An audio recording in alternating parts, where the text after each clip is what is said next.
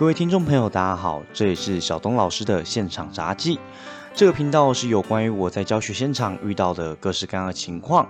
跟大家分享，陪伴大家度过美好的一天。那我们一起来收听我的分享吧。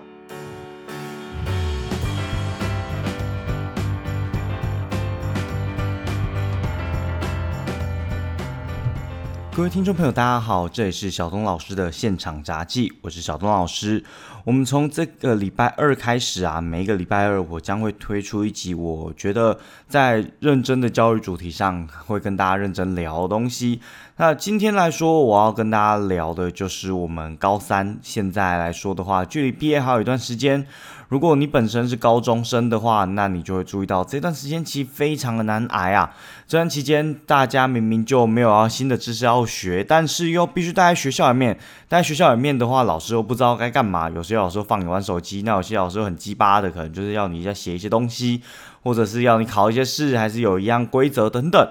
在各式各样不同的情况之下呢？其实这俨然了是我们在教育现场里面非常大的一个问题跟空缺啊，所以今天来说第一集，我认真聊第一集就打算跟大家聊这个话题啦。究竟我们在这些准毕业生，包含国三也好，高三也好，这些准毕业生他本身来说的话，他明明就可以毕业了，他要做的事情最大众的事情叫做像高职叫统测，高中叫做学测，或者像高中有一些人是拼职考，那职考战士就不在我们讨论范围嘛，职考。战士如果你跟大家一起玩，那基本上来说你也不用自考啦，你就准备变成呃学测战士吧，可能是明年的学测了。那我们会注意到是在这些本身来说，明明就已经完成了他在这个阶段的学习的学生，但因为政府的政策，教育部他其实没有办法规划出良好的在这个政策底下。这个政策这一段空缺时间，该要这些学生做什么事的情况之下，导致了这些学生其实在学校来说就变得有点像游民一样，有时候飘到这边，有时候飘到那边，有时图书馆，有时候在教室里面划手机，那有时候甚至直接请假不来了，因为有一些学生，尤其在高中的时候，有些学校觉得你这些会干扰到我们学生啊，那不如就直接你就假直直接把它开下去，那请好请满了之后，那至少我学我同那个职考的小孩也读得下去嘛。那在这样的情况之下的话，就会注意到这些学生其实有点可怜呐。说实在的，因为这个问题其实不应该出现在学校的。什么意思？我们怎么可以允许学校在这三年的期间，在他还没有毕业之前，就让他飘来飘去的，让他无所事事？这个时候，通常来说的话，遇到就是会回推给老师了，就说啊，老师你怎么不尽责啊？就算他考完试，应该还要好好教他啊。考完试的时候，应该还是要给他很多的知识，让他塞进去啊。诶，我相信在座各位，如果您是听过 podcast 老师，你一定是非常的冤屈，深有不满呐。其实实际上来说，我们这些老师在。一开始遇到这样的情况，有没有试图的要让这些学生吸收到一些新的知识呢？当然有嘛！靠，怎么可能学生放在那边我们就摆烂？像统测来说好了，统测五月初考完，那我们一般统测生的话，统测其实问题还好啦。五月到六月其实隔一个月，问题还好。那像今年延到六月半，一个半月的时间，我们老师怎么可能会希望统测就是统测学生考完之后一个半月生放空？一定想尽办法给他塞东西，想尽办法喂他东西嘛。但是你会注意到事情是，这些学生考完之后，他有没有心力去学？诶，没有。这些学生考完之后怎么办？或者跟你说啊，我就烂，怎样啊？反正我现在考完试了，我已经吃了无敌星星了，现在谁也动不了我啊！反正我就等毕业嘛啊！你要当我就给你当啊！我现在有大学了，你能拿我怎样？其实我遇到的是很多学生都一定会这样处理啊。那这样处理，我觉得很多老师会气扑扑的，觉得说啊，这些学生不受教啊，什么人心不古啊，以前的学生都不是这样的啊。我只能说两个字：放屁！以前学生哪不是这样？从以前的学生开始有这一段空窗期间开始，所有的学生一致的做法就是，当他今天大考。已经考完了，已经获得了大学的入场券了之后，谁还跟你认真乖乖坐在那边上课？连你老师都不知道该上什么，更遑论学生他要认真好好坐在那边上课。即便他今天真的乖乖坐在那边了，他会有学习的动力吗？没有，这些学生其实就一点学习动力都没有了。但是学习动力就没有了，代表说他今天已经真的是无敌星星，完全不怕了吗？其实不是。我们会注意到这些准毕业生啊，大部分的小孩他会怎么办？他其实他知道他有大学入场券，所以他觉得可以不用读高中的东西，高中东西对他说没有任何意义。但是他对于大学学科却又感到恐慌，也就是我今天想要跟大家聊的主题，叫做知识恐慌。知识恐慌这个东西不一定是在我们的成年人里面才有，成年人有非常多知识恐慌嘛。就像你在你的专业部分，你可能会恐慌说，哎，我专业是不是比不上别人？你甚至在投资理财部分会觉得啊啊，我现在是不是在乱投资？而旁边的人好像都懂很多的样子。我们每一个人都一定会有知识恐慌的形态之下，尤其在您出社会工作之后，因为我出社会知工作之后用到的知识量是无远弗届的，我们会发现我们怎么学知识永远学不完，所以我们会自然而然调整到一个平衡的心态。但相对来说，在准毕业生来说，他们是第一次遇到了现在完全不用学习任何知识，以及在未来他们呃固定的未来，他们发现到他们要学知识。但是这个知识相对于国中升高中而言是非常广泛而且无边际的，在这样广泛无边际的情况之下的话，这些他们要怎么去处理呢？我会发现到的是，很多学生开始会相信补习班。例如说补习班可能说啊，你接下来上大学你要读微积分啊，所以你来我这边补微积分，我给你一本微积分的讲义，那你好好补习，补完了之后你上大学就能斩将劈敌，完全毫无敌手的样子，顺顺的升上去。那实际上我们知道是，如果你有经过补习班的这一段摧残的结果，你会知道补习班这一段话就在讲干话。为什么说是讲干话呢？因为我们知道是这一段时间。所有的学生，即便你原本再认真，你有可能在你考完试的准备动力跟你考前的准备动力是一致的吗？不要说一致了，甚至有时候可能连一半都不到。在一半都不到的情况之下，你要学生吞入比原本高中还难的东西，试问有谁做得到？所以会遇到是很多知识恐慌型的学生啊，他考完试之后，他会捧着一本书，不断的在继续看。他可能看的是微积分，他可能看的是大学用书、大学用的科目。那这些东西他都一直在看着之后，却发现到是他花了很多时间在看，但是他其实看不进半个字。尤其是在像统测也好、学测也好，考完试隔一段时间放榜，放榜之后开始做备审、做专题、做读书计划。做完读书计划之后呢，又开始去跑一些学校的。呃，备审资料啊，或者是面试等等的，其实他们的读书时间被这些琐事切割的非常零散的情况之下，你就注意到这些学员其实有点可怜呐。一方面，他很想要认真好好的学习，让他以后大学不会跟不上；但另一方面呢，他又发现到自己一个没有学习动力，第二个，其实这时间已经被切割的非常零散了，所以导致着这些学生他。花最多的地方是什么东西呢？他花最多的地方就是交给补习班的费用了。那甚至是他花最多的地方，可能是找到这些书，让这些书买回来之后，这些书本费开始在家里面堆灰尘，堆到他上大学之后发现，哎，靠，要大学教科书跟我买不一样啊，那怎么办？整套丢掉呗。这样其实是一个非常可惜的情况。这样情况你有没有觉得在我们一般社会人士其实也非常常见？我们一般像呃以城市设计，如果你今天是在做城市或者做科技类，因为本身来说接触者比较多嘛，我就以这做举例。如果你本身是在做城市设计的话，你就会发现到非常多的城市设计师他在书柜上面会堆满了各式各样城市语法的书，即便他今天的本行他可能是用 C 加加，但是他书柜上面一定会摆满了像什么 Python 啊、JS 啊、Ruby 啊等等的各式各样的。城市书籍，这些城市书籍呢？你问他说他有没有彻底的学会呢？诶，没有，他可能是某一次因缘机会底下，可能商呃，可能主管要他从事这样的专案，他就买了一本来看。但他实际上来说，他也没有深入的读，他可能是拿来翻一翻，翻一翻之后就放回架上了。放回架上了之后呢，他这一段书来说，他对他来说就是一个无谓的耗损。为什么会这么说无谓的耗损呢？因为实际上来说，他执行这份专案可能不用买一本书。但是他却花了一本书的钱，甚至是犹豫了非常久，让他获得这本书。那我觉得买这个书的行为本身不是问题。其实说实在的，有越多工具书存在我们背后，有点类似我们有了越多的记忆空间嘛。这个记忆空间可能我们现在没有读进去，但是总有一天，如果你真的不小心用到的话，那也可以拿出来。那如果没有用到，那其实也是个保命符，放在那边也无所谓。至少他就跟你去拜拜投香油钱差不多概念，只是你今天投的是工具书的香油钱嘛。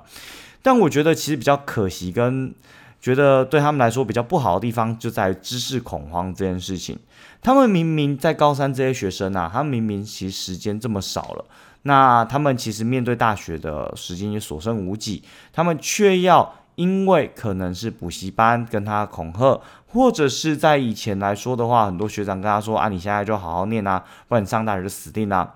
而花了很多时间去准备。但是这些准备又没有效率的情况之下，它有点类似在念心安的。那这样念心安的，其实我觉得，如果你本身是高中高职生，你在听我节目，我会奉劝你一句话：在你上大学之前这一段时间，绝对是你是一个完全可控的时间。为什么会说完全可控呢？你会发现到，其实人生在世，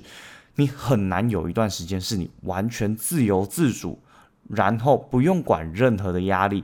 单纯做自己喜欢做的事情的。为什么会这么说？我们来回顾一下我们的生长经历哦。我们从幼稚园、国小就不用说嘛，那时候就咿呀妈妈咋抠啊，妈妈咋抠，你也不知道在讲什么，反正就拿钱去买一些刮刮乐啊，还有什么抽奖券啊，啊，抽到了之后被老板骗钱。这段时间其实不在我们可控范围，因为我们连可能的认知都还没长好了。那从国小到国中之后，一进到国中之后，你就开始到原本。悠游自在的生活变成了课业压力不断繁重、压力压下来的情况，所以你到国中三年的时候，你可能就不断的围绕国英数自然社会不断的在学习，在学习三年之后，好不容易了，你今天上高中，但很可惜的是，您国中的会考一样是五月多，那六七月的时候，通常如果您本身来说的话，您可能是进到比较前面的志愿。或者是说你本身家庭给你的压力比较大的时候，国中到高中这段期间，其实通常家长可能就会叫你去先修班啊，或者是买高中的参考书先给你看呐，或者你自己本身就有点害怕，我这时候可能要稍微认真念一下。但我指的是认真的学生啊，啊，你本身如果真的完全没在读，那就呃，其实我觉得哪段时间对你来说没什么差，你不觉得吗？就好像对来说没什么压力，那基本上没什么差。我指的是，如果您真的是有心向学的学生，那如果你会发现到是你花了非常多时间在国中，然后念书到高中这段衔接期，你又没有空窗，你高中三年之后好不容易有了为期两三个月的空窗时间，而这段空窗时间呢，正是一个完全不会有人也没有办法逼迫你的时间。为什么会这么说？通常大部分家长其实不大，真的不大知道，其实自己的孩子报了这个系之后，他要念什么东西。所以一来他想逼迫，他也无从逼迫起；二来其实这太专业、太深入的时候，家长他也无从操控起。那么学生来说，唯一有可能被拐去念书的，大概就是补习班的危言耸听吧。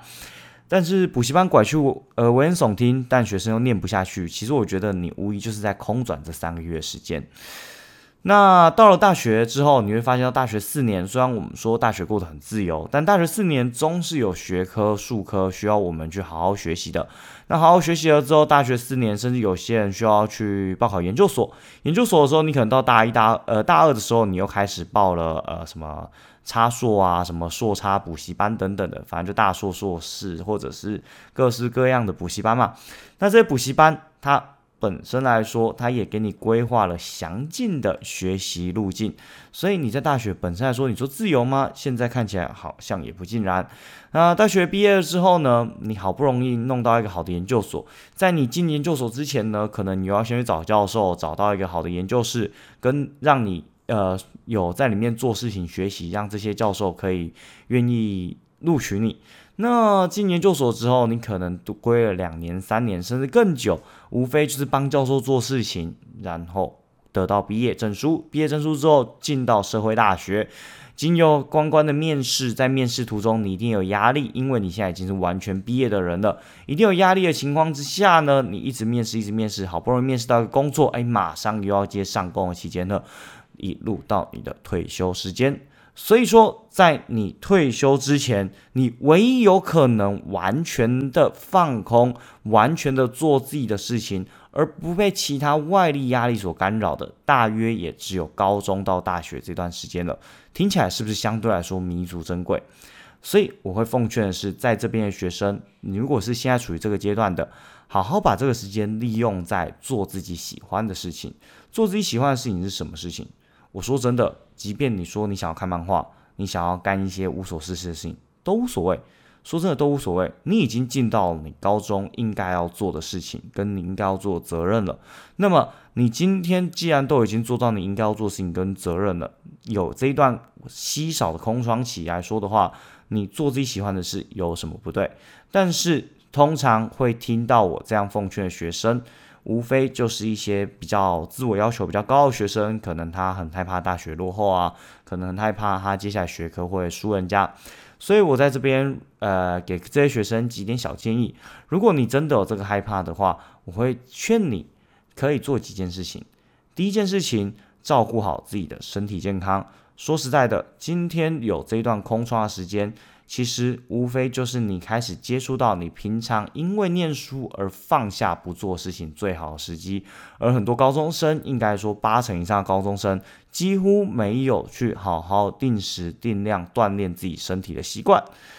但是我们在学习的历程之中啊，最重要的除了你本身学习的态度之外，体力也占了很重要一环。当你今天精神好跟不好，绝对会影响到你学习的成效。而锻炼呢，本身是对你养好精神一个最好的方式。如果你不喜欢锻炼呢，那我会建议你第二点，你可以根据你现在的兴趣去做你想做的事情。例如说，你原本喜欢画画，你原本喜欢玩乐器，你原本喜欢去游山玩水，你原本喜欢做什么事情，那你就去做吧。说实在的，人的完全空窗期的时间，既然在这么少的情况之下，你何不把握这段时间好好做一下呢？说真的，少几个月读书时间没有这么严重。大学时间你要读书不读书，会不会决定你被当？它绝对不会因为这几个月而导致有决定性的差异，反而是你的学习状态绝对是你决定性的差异。所以为什么我会奉劝你这两点呢？因为我希望你到进到大学门槛之前，你可以把你的心态调整好。什么叫心态调整好呢？不是说你上大学可以开始玩，而是上大学绝对是一个开始另一个挑战的时候。有一些老师其实说真的，我觉得蛮无良的啦，就是会跟你说，因为高高中在骗你，就跟你说什么，啊，你上大学就是人家说 university 嘛，就是有你玩四年，这个说法基本上是一个不负责任且混蛋的说法，原因很简单。说真的，大学有你玩四年，那之后就是你的事业长期的时间。当你今天在大学没有学到任何东西的时候，你无非就是一个没有获得专业技能。那你出去，你要怎么经由你的专业技能进行求生呢？所以，我觉得当有老师这样不负责任的说出来的时候，我觉得你也可以不用相信他在说什么话了。说白了就是这样，因为如果真的有在考虑您未来的老师的话，他应该是不会说出这样子的话，反而他会很积极的跟你讨论说，您接下来应该要做什么事情，您接下来应该要往哪个方向进行准备。那么，如果您仍然是觉得知识恐慌，就啊，老师真的不行啊，我高中真的考很烂，那我大学的时候我很怕被人家甩开，那么我会建议你要做什么事情。首先，如果您真的真的觉得您跟人家差很多的话，我会建议你第三个，去把英文好好的学好。英文好好的学好，我觉得是对于高三生来说最好的一个奉劝了。原因很简单，几乎没有科目是不用英文的，几乎没有科目我们是不用读外语、不用读英文的。那么在很多科目都需要原文书的情况之下，如果您英文准备的条件比其他人来的优秀的话，其实您要接续后续大学的学科来说就比较容易。那为什么我会跟你说读英文，而不是像刚才前面有学员说要读微积分啊，或者读一些其实。像理工类就一定跟你强调微积分嘛，那可能你法律类的话，有些人就可以叫你开始读宪法之类的小六法等等的这种莫名其妙的东西，或者是像一些文科的，呃，因为我不是文科，我也不知道读什么了。但是理工类我们最常见就读微积分。我要跟你说明的就是，微积分其实没有你想的这么重要。这件事情一定听到这边很多老师开始批斗我啊，怎么可能？像在公数后面不是用微积分吗？啊，你这些东西后面的计算法难道不用微积分吗？当然都要，这我当然也知道，我当然也知道这些微积分其实占大学比重非常重要。但是我们扪心自问呐，你读公数的时候，有多少人是真的完全理解微积分再去读公数的呢？除非您是数学系的，大部分我们在着重的是应用方面，而不是在学理的推导方面。当然，学理推导方面非常重要，不过呢，我们现在在谈论的是一个高三生。一个他刚准备完他最大战役的高三生，一个他接下来有一段空窗时间。如果您再把他的空窗时间填满了微积分，让他以一个念好像有一点波比，但是又不是很喜欢念的情况之下，让他度过接下来这三个月，是不是其实有一点可惜了呢？所以我会觉得啊，其实呃，如果高您是高三生，听我一句劝。您就真的去做一个您自己喜欢做的事情，真的无所谓的。您做完自己喜欢做的事情之后，收拾好心情，到八月多的时候，到九月的时候，进到大学，开始好好认真念书，开始捧着书。答应我，你每个礼拜至少去一次到两次的图书馆。答应我，你每个礼拜至少读两到三个小时的书。那么，我跟你保证的是，您现在不读微积分，其实。没有太大的差异的。反过来说，我会建议各位老师，您要做什么事情呢？也很简单。其实各位老师在这段时间，我觉得是最惶恐的啦。我觉得今天其实我主要讲的是想要讲给同业，只是我觉得前面还是跟学生呼吁一下，就是其实不用想那么多。各位老师，就是如果您今天在这高三生的阶段，也就是他今天考完试了之后，我觉得你大可也不用把自己逼得这么紧。不用逼得这么紧，什么意思？通常来说的话，他考完试之后，他接下来需要做的就是备审资料。那备审资料跟他的读书计划等等的话，适切的辅佐他，那其实就可以了。什么适切辅佐他呢？其实通常就是给他们一个时间表，让他们在定期的时间交出他们需要交的东西。那如果可以，就是顺着顺呃顺着交，这时间表当然要包含了您可能如果您有心的话，可以帮他订正等等的这样的时间表。当你订正完他了之后，其实这个学生也可以好好去投稿，那就这样就好了。你说要在课堂上让他学习什么新东西，要在课堂上让他对原本的本职科再继续学下去，我觉得这件事情通常会有这样要求，就是没有踏入过教育现场的人，很简单啊。今天所有人都一样嘛？今天假设你在公司做完了一个 case，你今天公司本身完成一个 case，那老板告诉你说，你下三个月之后才会有新的 case 进来，你这三个月你会做什么事情？有谁跟我说你会赶快去准备下三个月的资料，然后非常认真的读，读的跟你现在在准备冲 case 一样认真？不可能嘛？我们可能还是会准备，但是我们准备的动力跟能力跟能量可能会相对来说比较少一点。既然我们都会这样做了，为什么没有办法接受学生有这样的情况呢？所以接受他有这样的情况，不代表要放任他哦，这是两件事情哦。我们接受他有这样的情况，给予他适时的备审资料，或者是如果您是高职的老师，给他适时专题的呃建议跟他的专题的制作，以及给他读书计计划建议之外呢，我们还可以做什么事情？我们我觉得我们有以下三点可以做。第一点。我们可以去拓展他对于本职以外的尝试的了解。举例来说，我本身是电子科老师，所以如果您在这呃，您本身是我的学生的话，您现在已经考完试了，那我可能就会放一些有关科技的影片，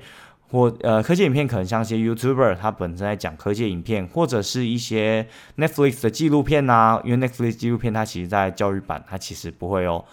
播一次不会版权的问题啦，那或者是有些公播版的电影，或者像什么爱迪生跟特斯拉的故事啊、顶尖对决等等的，我觉得这一些都是一个很轻松可以让他们扩展他们对于电学尝试，或者是这些历史故事的良好的媒介。那我会花比较多的时间在放映这些东西，或者是呢，我会设计一些活动，让他们去搜集对于这些科技新知的资料，并且让他们上台发表。当然，这前提也是学生本身来说比较听你掌控的情况下可以做到事情了。那么这些活动呢，本身它就不是正课。那本身不是正课呢，对学员有没有帮助？我相信一定有的。说实在的，所有的科目，我们期待他毕业之后能获得什么？我们当然不会期待说他毕业之后，可能隔了五年、十年之后，他还完全记得，然后完全能够使用。我说白了，我那个时候其实很多科我都考到顶标的，但是我现在来说，你说哪一科记得呢？国英数自然社会，说真的，我还真忘了至少超过六成了。尤其是数学，数学公式几乎学拿给我，我有一半以上我可能都反应不出来。原因很简单，我们其实本来在教育的现场，我们就不是希望他整包带走。既然它不是电脑，既然它不是储存硬碟，它不可能完全良好无缺的记下你所有东西。它能做到的可能是记下你的概念，记下你给它部分东西，甚至记下你在课堂间不经意的笑话。那在这些情况之下的话，我们希望它带走什么东西？我们希望他带走绝对不是完整的知识，我们希望带走的是。他对于这一科有没有反应？他对于这一科有没有引起兴趣？他对于这一科的内容，他在未来某一个当下，如果他遇到问题了，他知不知道是从这边出发的？